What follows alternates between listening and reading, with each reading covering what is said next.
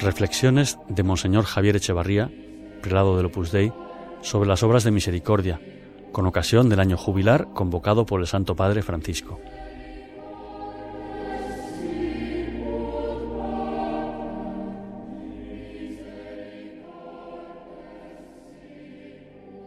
La primera obra de misericordia corporal que nos propone la Iglesia se centra en visitar y cuidar a los enfermos, una tarea que Jesucristo realizó con continuada frecuencia durante su paso por la tierra.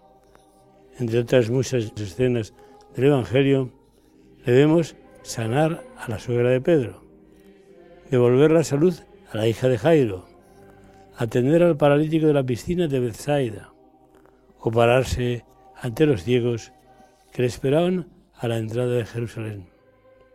El dolor de esas personas nos muestra que Dios va a su encuentro y les anuncia la salvación que ha venido a traer a todos los hombres. En los enfermos, el Señor contemplaba a la humanidad más necesitada de salvación. Sucede que, mientras gozamos de salud, puede surgir la tentación de olvidarnos del mismo Dios. Pero cuando se presenta el dolor o el sufrimiento en nuestra vida, quizá viene a nuestra mente el grito del ciego al salir de Jericó, Hijo de David, ten compasión de mí. En la debilidad nos sentimos criaturas especialmente menestrosas. Detengamos también nuestra marcha ante las fatigas de los demás, como vemos proceder a Cristo. El Espíritu Santo, amor infinito, consolará a otras personas a través de nuestra compañía, de nuestra conversación y de nuestro silencio respetuoso y constructivo cuando el paciente lo necesita. Todos nos ocupamos de numerosas actividades cada día y las tareas se multiplican sin cesar. Pero no debemos permitir que una agenda apretada conduzca nuestra vida al olvido de los enfermos.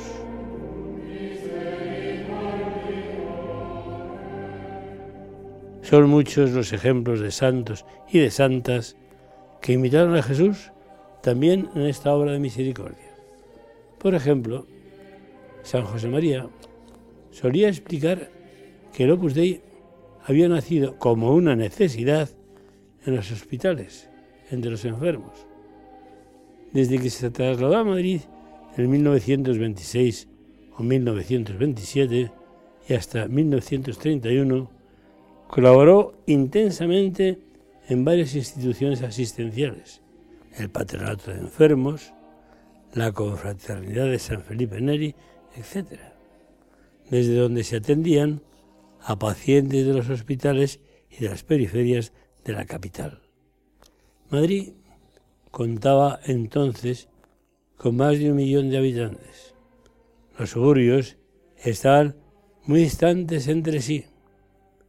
Escaseaban los medios de transporte y, con el fin de servir a los enfermos en sus casas y chabolas, acudía donde fuera preciso, siempre a pie y transmitía el aliento de Cristo y el perdón de Dios Padre.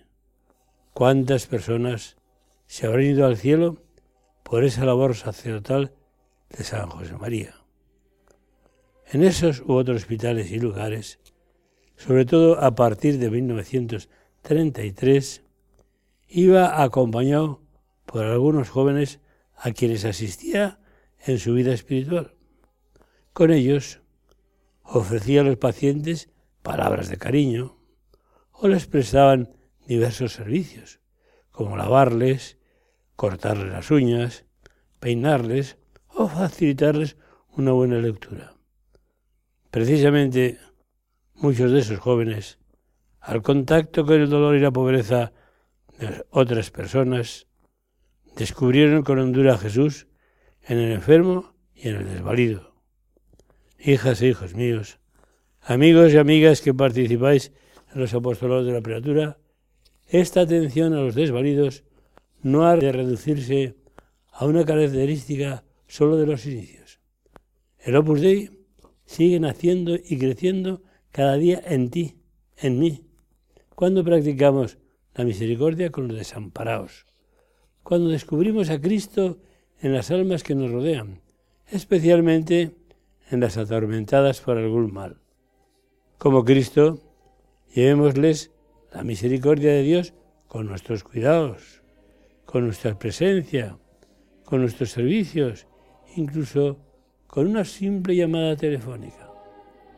Podremos así distraerles del dolor o de la soledad, escuchar con paciencia las preocupaciones que les opriman, transmitirles cariño y fortaleza para que reaccionen con dignidad ante sus circunstancias y recordarles que la enfermedad es una ocasión para unirse a la cruz de Jesús.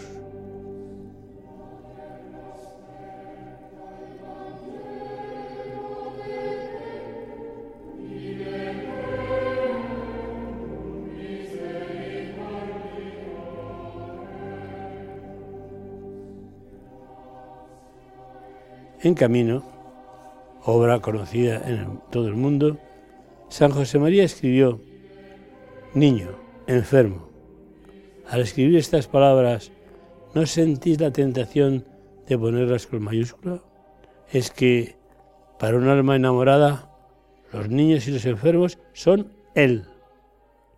Y ya desde su juventud, la de San José María me refiero, veía a Cristo en quienes sufren, porque Jesús no solo curó a los enfermos, sino que se identificó con ellos. El Hijo de Dios padeció dolores inmensos. Pensemos, por ejemplo, en su agotamiento físico y espiritual en el huerto de los olivos, en la indescriptible pena de cada latigazo durante la flagelación, en el dolor de cabeza y la debilidad física que debieron inundarlo con el pasar de las horas durante la pasión. Para quienes padecen una enfermedad, esta situación doliente quizá se acoja como una carga oscura y carente de sentido. La realidad puede tornarse sombría y sin razón. Por eso, si el Señor permite que experimentemos el dolor, aceptémoslo y si hemos de ir al médico, obedezcamos dócilmente sus indicaciones.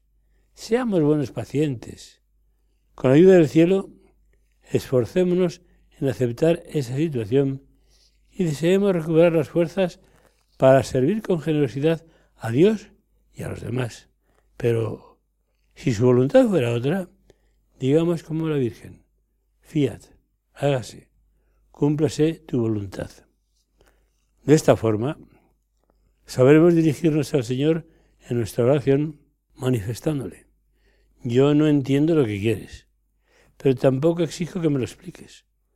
Si tú permites la enfermedad, concédeme la ayuda para sobrellevar este tiempo, que me una más a ti, que me una más a quienes me acompañan, que me una más a toda la humanidad.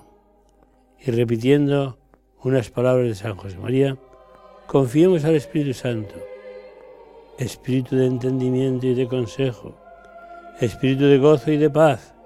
Quiero lo que quieras. Quiero porque quieres.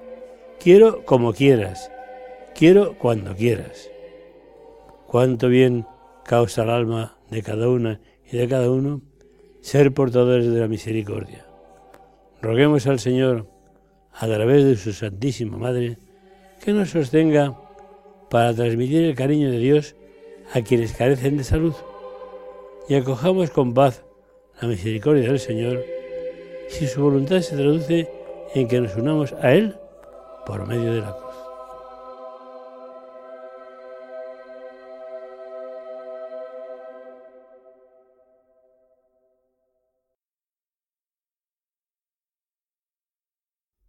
Este audio ha sido ofrecido por la Oficina de Información del Opus Dei en Internet